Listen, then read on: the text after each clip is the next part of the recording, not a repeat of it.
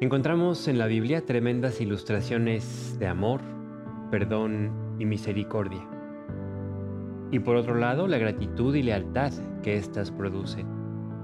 Y que sin embargo, siempre serán puestas a prueba. Cuando David era mayor, su hijo Absalón se rebeló contra él y le robó con engaños el aprecio y el corazón del pueblo de Israel. David Viendo que todo Israel se inclinaba tras Absalón, decide huir con algunos de aquellos que eran fieles a él, evitando así que Jerusalén sufriera consumida por la espada. La Biblia menciona a varias personas que en ese momento de crisis en la vida de David le manifestaron su apoyo, su ayuda, su fidelidad, su amistad al rey. Algunos de ellos recibieron instrucciones explícitas del rey de no ir con él cuando huía, porque le serían de más ayuda desde la ciudad. Pero otros aprovecharon la oportunidad para manifestar lo que había en su corazón contra David, amargura, resentimiento, maldad. Aquí aprendemos, y la palabra de Dios lo ejemplifica de forma contundente, que son las crisis las que revelan lo que hay en el corazón. Son las dificultades las que manifiestan cuáles son los vientos dominantes, los que impulsan nuestras palabras y nuestra conducta.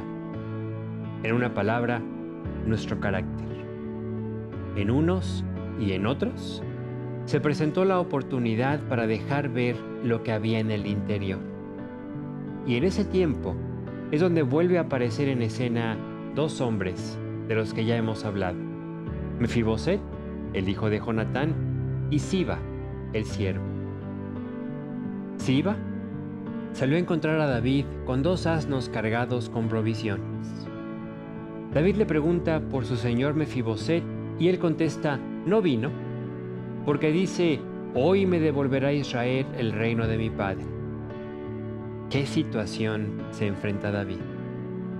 David sin duda se siente defraudado y le dice a Siba, te doy todo lo que era de Mefiboset. Siba hace una reverencia y acepta la gracia del rey.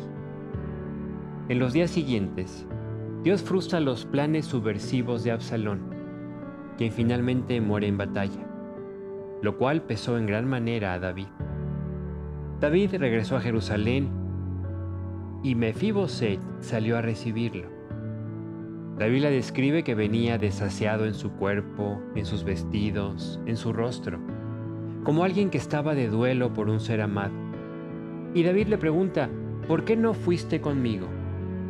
Mefiboset responde, mi siervo me engañó. Yo le había dicho, prepáreme un asno para ir con el rey, porque soy cojo. Pero él se fue y me calumnió delante de ti.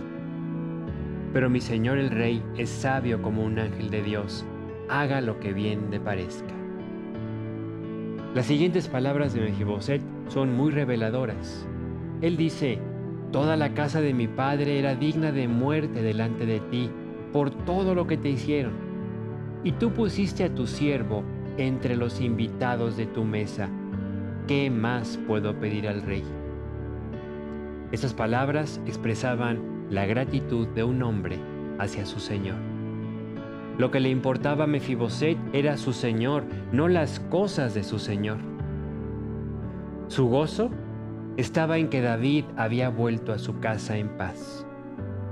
Y qué hermosa ilustración de nuestra vida es esta, y del amor de Dios por nosotros, un amor que debe movernos a la gratitud, porque siendo dignos de muerte por el pecado, no solo nos salvó, sino que nos invitó a su mesa eternamente. Dios te bendiga.